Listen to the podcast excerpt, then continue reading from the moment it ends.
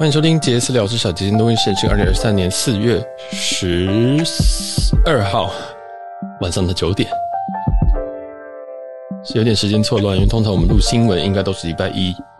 在录的，或者是礼拜天在录的。但上一周哈真的是太忙了，我上周去了日本十二十三天，我只能说，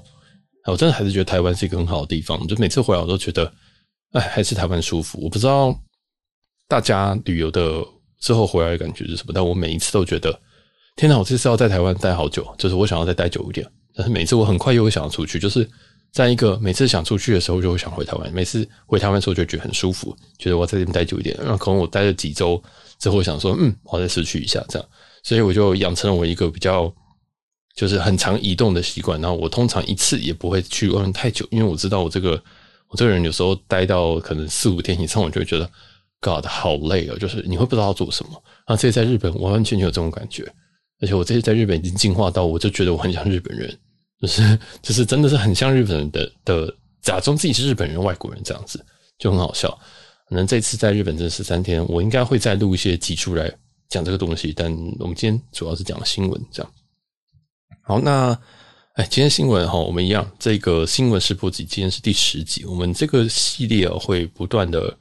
给大家一些每周啦，都会给大家一些关于饭店啊，或者是航空啊，或者是一些旅游上你需要注意的一些小事情，或者是我最近最近在查一些机票，我觉得可以提出来的点。那当然，这些有些可能不是一些特别机票，有些可能是一些我觉得哎，这个日期这个价价格很甜，好，那大家可以参考一下，这是我们每一周这一集的一个作用，这样子。那目前我们也都还没有置入，或者是也都还比较少这个。抖内啊，大家如果喜欢的话，其实不管是收听，或者是诶按帮我们的 IG 按个赞，或者是给我们一点金钱上的支持，拜托，请用钱支持我们，我们才能继续这样做下去。我目前上半年还有一些别的计划，那会再看一下大家的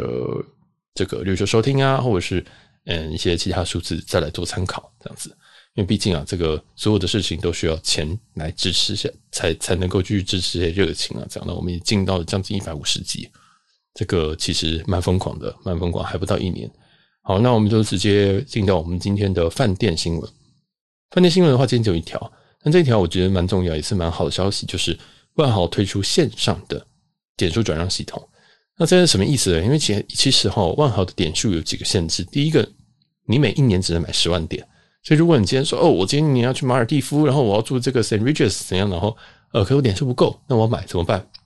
以前的方式，我们就是自己可以买十万点，然后我们再跟别人买，哦，跟别人买。那跟别人买的时候，可能呃，第一个跟别人买有一个限制，就是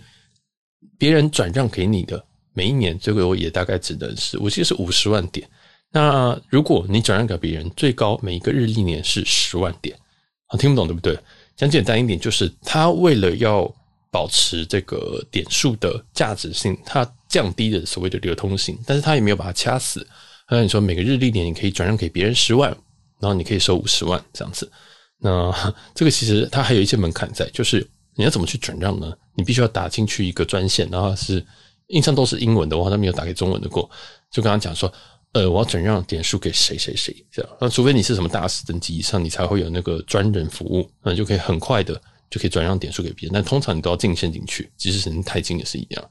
所以这个有点麻烦。那进线，大家有有些有些人就会觉得很麻烦嘛，就是我第一个我要讲英文，第二个时间还要跟他跟他们时区，然后还有什么很麻烦的事情，所以这件事情哈，就后来这则这则新闻就是总算是有一个线上转点系统，但我目前还没有试过。那也希望如果有人有这个经验，也可以跟我们分享一下。总之，这个万豪现在推出线上转点系统，可以。大幅的减少这个在转点上的一些困难度，也就是你直接上网就可以转让点数给别人，我觉得这很好。当然，它还是一样有吃这些转点的上限。但如果你今天要去马尔地夫住什么 St. Regis，你可能可以用 A 账号买十万点，B 账号买买十万点，C 账号买十万点，全部转给你。那你一年等于说你最高可以买五十万点，这其实很方便。那像我就有一些人头账户，像我就帮辛迪老师创了一个万豪账号，就是为了如果我以便以备我需要买点数的时候，我就从他如果我自己的额度买完，我就用他的点数，我用他的额度去买，这样。那当然还是刷我的卡，但是你就会就会比较嗯比较活用这样。但是我印象中买点有一些限制啊，例如说他可能这个账号必须要嗯存活三个月啊，就是一定要注册满三个月之类，就是有一些限制，但详细我忘记了。总之，如果你觉得你未来可能有这些巨幅的买点需求，或者是以备不时之需，那我建议你可以先去申请一个账号，可能是你爸、你妈或者你谁的之类的，或你小孩的，然后你之后就可以跟我一样，就是用一个呃人头账户，虽然他没有在注万好，但是你可以帮他买点，然后之后转到你这边，这是一点点小提醒，这样。因为有时候这种事情，其实我也不会特别拿出来说，哦，我们既然教大家，但是既然讲到这种新闻，我就顺便提一下这件事情，就是我们今天唯一则饭店的新闻。接下来都是航空的新闻。那航空的新闻的话，第一则是长荣航空在四月底，四月二十五号开始哦，在巴黎的航厦从 Terminal Two 改回 Terminal One。嗯，这件事情的话，诶，其实蛮有趣。以前长荣在巴黎啊，我印象中它都是在 T One，然后后来在疫情期间，诶，跑到 T Two 去，但现在又要被赶回 T One 了。那据别人说，哦，这个是。提供我这则新闻的人说，其实在 T two 是比较好逛的。但我上一次进出是从呃巴黎的 T one 进出，我也觉得诶 T one 也很好逛啊，所以我没办法理解说诶 T two 到底多好逛，好逛成怎么样？那这个提供这个新闻也说，其实那时候在长荣在二航下的时候，好像是可以使用这个 Air France 的贵宾室，所以哇，那那个那贵宾室是听说是非常的高级，所以这也算是在四月底之后就要结束的一件事情吧。因为这几个航厦基本上是不能互通的，T one、T two 是不能互通的。这样，那这个新闻也是给大家，如果你在四月底之后，你有飞长荣，而且是飞巴黎的话，那你即将换航厦，请顺便注意一下。好，那再来的话，下一则新闻就是韩亚航空。那韩亚航空预计在仁川台北这个航线哈，在四月的十九号跟二十九号，预计会有七四七四百去做直飞。那蛮有趣的，因为其实其实通常现在其实是已经不太会来载客，但偶尔韩亚航空或者是这个大航好像也有过，有点忘记，但我这不确定啊，就是会偶尔会来载客，所以嗯，在台湾的国际航空都已经把七四七退役，剩下 cargo 剩下这个货运之后，啊那你在台桃园机场还可以看到七四七，其实你在全球都能看到七四七这个这个机会载客机会都非常非常的少，所以这个新闻也是提供给。如果你有想要搭七四七的，或者是你是航迷特别想拍的，那我觉得你可以把握四月十九号跟二十九号这两天。那第三则新闻，第三则新闻的话，我想讲的是这个新宇航空。我就有新宇航空，每天都有新宇航空的新闻，因为新宇航空真的很会很会操作了哈。新宇航空在六月这个台北到新加坡的这一段即将会有头等舱。什么意思呢？因为其实基本上以前的这个，应该说星宇的头等舱是只有配备在三五 A 三五零这个机型。那 A 三五零之前都只派飞在在这个曼谷跟东京的航线。那新加坡印象中都是用三三零或三二零去飞，但是现在诶要派飞要派飞三五零去，而且它有开放头等舱。那目前的售价，台北新加坡星宇航空的头等舱售价来回是十六万两千元。那我看到这个新闻的来源，他说，这可能这个是目前最便宜的头等舱产品。啊，他用非常斩钉截铁的，但我不太喜欢这样讲话，我觉得讲话太太太那个，因为我之前做头等舱我里程换也不太需要花到这个钱啊，所以我觉得这个呃可能是现金票里面啊啊最便宜的头等舱产品，因为在因为在亚洲有。亚洲我经常有有一段是阿联酋头等舱是从曼谷飞香港吧？哦，如果我没没没记错的话，这段也有人会去体验这个短程头等舱产品。那如果你在亚洲想要体体体体验另外一家头等舱产品的话，那你可以试试看这一则的台北新加坡由新宇航空直飞的这个头等舱，然后它目前是十六万台币。好，那这个也是提供一则 有点荒谬的新闻啊，就是我觉得有点荒谬，因为这真的太贵，我真不知道谁会买。好，那再来下一则新闻是这个国泰航空啊，我们有国泰航空，真每一集都是这几个，只是我大部分因为都是 focus 在这个亚洲的航空公司的，所以就每次都这几家。但是好消息是今天没有日航，今天没有日航。好，那个国泰航空哈，最近有个活动，就是如果你是持有联名卡的话，那你可以用里程兑换台北东京的机票。讲到这边，有人想说废话，本来就是你用里程就是可以兑换，但是国泰航空有一个传统，就是它有时候。会定期回回馈给这个客人或是联名卡的持卡人。你可以，他他会开一个班机，他的班号也是特别的，然后他把这个整班都给里程去做兑换，什么意思？因为一般一般来说，我们的航班不管你是什么 C 叉什么四零二啊什么的，通常这种航班它可能只会放，例如说三个商务舱，可能九个经济舱等等的，通常都是这样放，通常都会以先卖现金为主。然后再来才是里程票，但是这一次呃，这个国泰航空应该是国泰航空每一年都有一两次吧，然后这种这种这种活动，就是我整班都是给亚洲万里通的会员去去做兑换，这样，所以也就是说这一个班它会可以消耗非常非常多里程，所以也特别给大家这则新闻。那它兑换表格不会特别特别好啊，这边兑换时间的话是在四月十九号中午的十二点到四月二十八号。的也是中午十二点吗？好像也是中午十二点，反正就是四月十九号到四月二十八号。详细请你去看一下这个国泰航空的官网，这样。那必须你是要这个联名卡的的持卡人，那你就方可兑换的。那他们家联名卡就是国泰世华的那张跟台新的那张。那我想应该很多人都有台新的那张，那你就也可以换一下。那手续的里程啊，台日线的话，它都都是两万里啊，哦，都是两万里。那大家可以，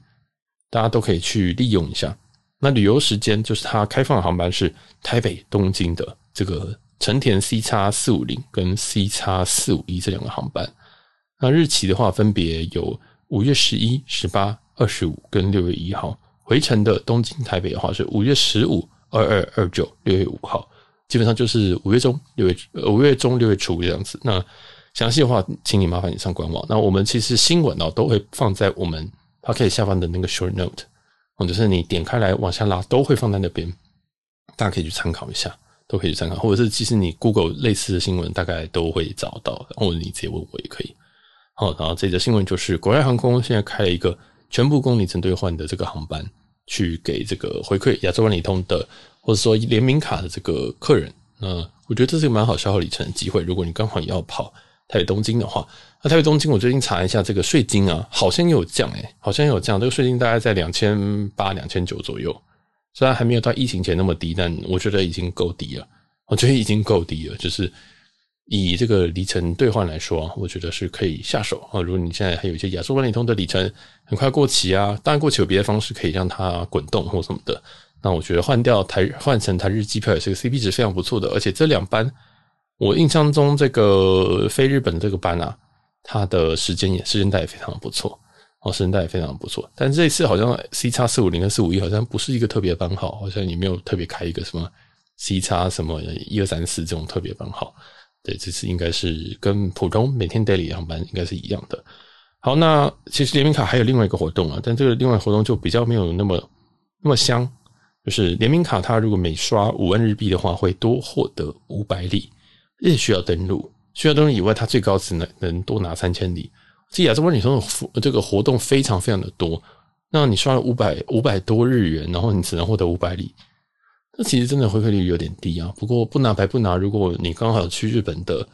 呃的这些这些需求，或者是说你平常主力就是亚洲万里通的话，我觉得你可以注意一下这个活动。但这个活动基本上很少，蛮少人在讲的。大家一样点进这个。国泰航空最近的活动，国泰航空其实最近有蛮多活动，只是一一小部分，大家可以去看一下。那这一则就分给分享给这个国泰航空的忠实粉丝们。那接下来的新闻的话，就比较是一些旅游上的新闻。那我想先特别提的一个就是，我上前两周其实在日本，然后发问发现一件问题，就是我的中华电信漫游过去，竟然收不到讯号。那那个时候我想说啊，就是我手机就是拍起来或什么的，结果竟然是这个中华电信的一点小小问题。那这则新闻就是观光客涌进日本，影响到网络。那中华电信回应说，提供国际漫游的客户呢，我们会给他们一些折扣的补偿。啊，什么意思？如果大家有去这个日旅版 PTT 日旅版看，就知道说，或者你有看我的 Instagram 啊。我就分享说，就在某几天，大概四月初，大概六号、七号左右吧，就中华电信断了将近四块一天，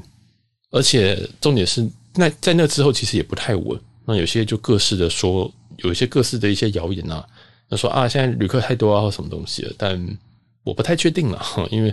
我自己备，我自己在网络上的这个都一定会有备案，我一定会有用 A 准备 B。那当 A 挂掉的时候，我就必须，我就会把 B 的网卡直接插上去。所以我自己是有准备非常非常多的的这个备案。那有时候备案也其实可以当场在网网上买，比如说什么 Air L O 啊，A I R A L O，这个是一个 App，然后你可以直接在那个 App 用 Apple Pay 刷卡，刷卡完之后，它就会给你一组 eSIM，而 eSIM 就是你在手机上按一按就结束，你甚至不用输入任何东西。那这非常非常快。然后或者是我有一个 AIS 的亚洲卡。AIS 亚洲卡也是非常非常的好用，速度也算 OK。哦，那这个就是我常见的一些备案了。总之，其实，在你出国的时候，尤其你跟重要人出国，然后你跟我一样也没有办法缺少网络的话，我强烈建议你需要有备案。那备案也不需要说什么啊，我今天三个人出去，我就要买六组网卡，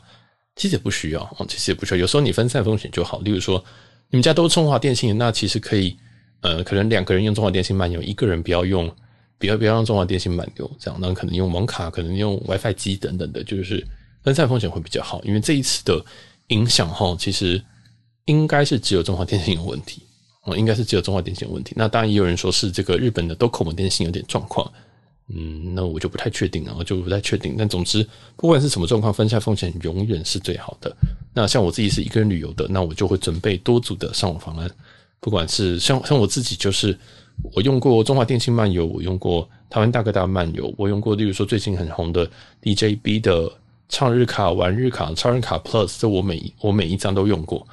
还有一些在虾皮上面卖的所谓的白卡，就是它根本寄来就是一张白的，然后上面什么东西都没写，这样就是一些很奇怪的卡，不管是什么 KDDI、SoftBank 或者 Docomo 我都用过。而且就有时候我就很无聊，就会买两三张来测，这样然后测哪一张最顺，然后之后就用那一张。然后还有一些像 WiFi 机，我只有买了一台 WiFi 机，买了一台买断的那种，所以我试了蛮多种。嗯，那我之后可能如果大家有兴趣的话，可以敲碗啊，就是我再来录一个上网的一个比较。那不管你用什么上网，都一定会出问题。例如说，可能 WiFi 机或许是最稳，但它有没电的问题，它过热的问题，它有时候还是会收不到讯号。那中华电信其实算是一个非常好的 ISP，也就是它是一个。一个非常稳定的上网提供者、网络提供者，但是它还是爆了。啊，有些人就想讲说啊，中这个台湾大哥大比较好，也可以啦。但是就是说，其实不管怎么样，再怎么样好的，再怎么稳定的，或者怎么样老牌的，都还是有可能有问题，大家还是要有一些准备。然后这个新闻大概就是这个样子。好，那也希望就中华中华电信之后可以再稳定一点，因为这段期间其实断蛮多次的哦，真的是断蛮多次。好，那下一则我们要快要倒数了。下一则新闻是台湾护照现在已经在新加坡可以准备走这个自动通关的通道，这样子入境的时候，入境的时候，那有人想说哈，是之前不行吗？哎，对，之前不行啊。现在基本上台湾护照可以直接在新加坡用自动通关来入境啊，这个还蛮好的，可以疏解蛮多人潮。那你也不需要去办一些有的没有的，这个是一个很方便的事情。也希望。其他地方都可以让台湾就是很快的用自动通关入境啊，对，毕竟台湾应该还算是蛮安全的一个国家吧，啊，对，台湾人应该算是蛮守法的一个国家，应该是没什么问题，所以可喜可贺。可惜这个是新加坡啊，新加坡我比较没有兴趣。好，那下一则新闻就是我们今天最后一则新闻，那这个也是可能是今天蛮重要的一则新闻，就是这个是这则新闻是来自应该是 Line Today 还是 Line 哪里的？北京在四月十六号哦，对，就是中国那个北京，你啊，你你对台设一个禁航区，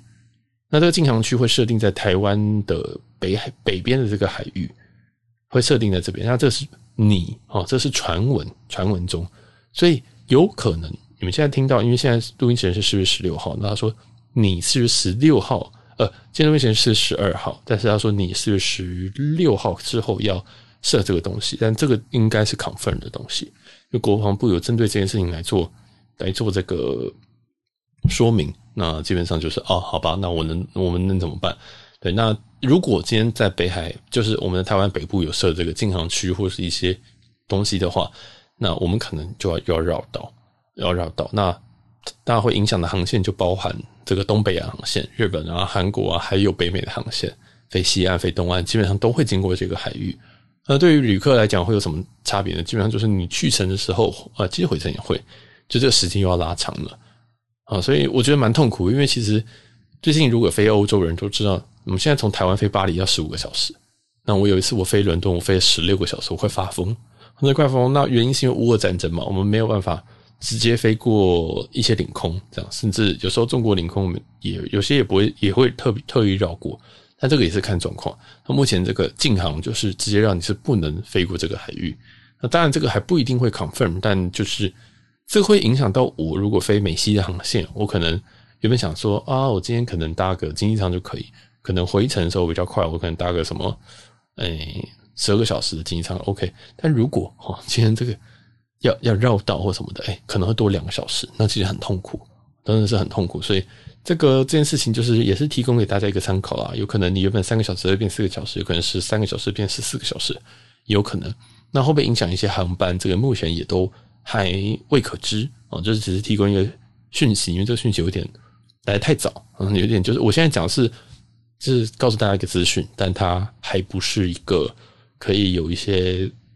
有一些什么反应的时候，那甚至也不会怎么样，甚至也不会有任何的举动，这样可能航班只是会有 delay 或什么的这样的，所以还是一样，就在这段期间，不管你飞哪边，真的都非常非常的急啊，可能进航区这件事情会让这个 delay 会更严重这样子。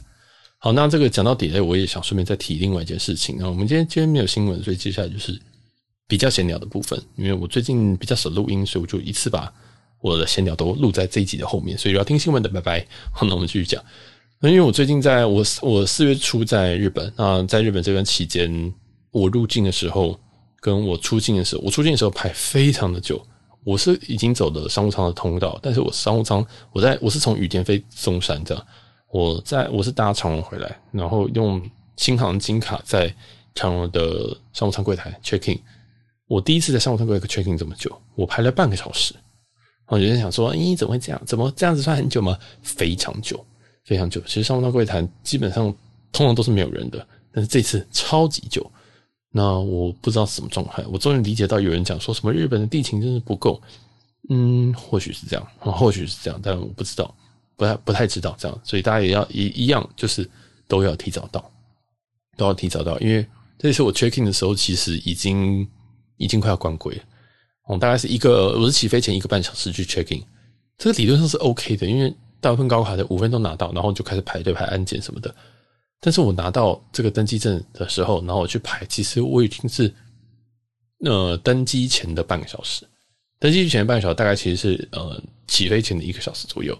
然后我就想说，哇，糟糕！然后我去排这个安检。我昨天其实没有做什么其他累赘的事情，然后我就去排安检。安检超级长，雨天的安全超可怕。当然，这个是四月初的一个 DP 啊。然后这四月初的一个 DP 就是日本现在真的是人山人海，不管你现在是什么舱的旅客，请你提早去。那有人会讲说，哎，那你有没有排五个小时？其实也没有，但是就是真的未可知啊，你真的也是不知道说哪一班会比较挤。有人就说，你可以看航班密集度，没有，其实通常那一班是不会太挤的，哦，那一班其实是不会太，晚一点那一班会比较挤，但呀，who knows，right？就是就是有时候你就是这段期间啊，大家就认命一点，尤其你飞日本，真的全世界都在日本，哦，真的全世界都在日本，就请你提早去，那不管你有没有高卡，或者是你什么鬼卡，就早一点去吧，然后在贵宾室可能休息一下，或者是在免税店休息一下，这样子我觉得会比你很赶的。登记来的好，因为我最后的登机时间是起飞前的十五分钟，嗯，当然还是赶上了，但是很很紧很紧哦，真的非常紧。就是我过完安检，呃，我过完安检之后，然后从移民关，移民关之后，我就就很快直接冲到，很快直接冲到我的那个那个 gate 去登机本那边去，然后发现说，哇，我已经我是我是那个叫那叫什么 Zone One 的，但是他们已经到 last call 了。就是我走到登机门的时候，他已经在 Let's call 说，嗯，BR 一八九人，就就是这是 Final call，所以就是我已经我大概是两个小时左右，提前两个小时左右到机场，还是遇到这个状态。那而且我是可以用商务舱柜台登记的，那有，所以这个大家就这个这个旅游上啊，尤其如果你今天是跟家人，这件事情，建强烈建议再提早，因为我是一个人去，一个人去就是要么就怪自己嘛。你就怪自己说啊，怎么这么赶啊？怎么没有时间买免税品？有没有时间买什么酒啊什么的？但没有办法，这个这个真的是提早最好。不管你今天是台湾飞日本，日本飞回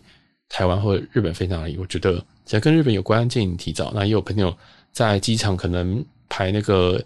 移民关的时候可能等了一两个小时的，也都有遇过。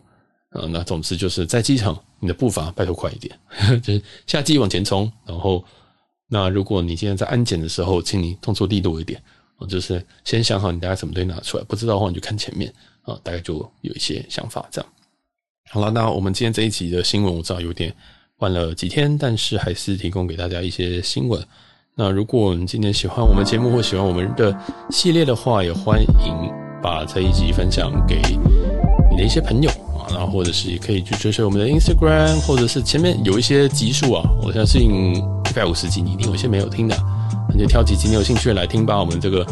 非常非常多旅游的节目或者是一些系列，那也欢迎大家。去回味和复习一下啦。好了，我们这集就到这边，我是小杰，我们下集再见喽，拜拜。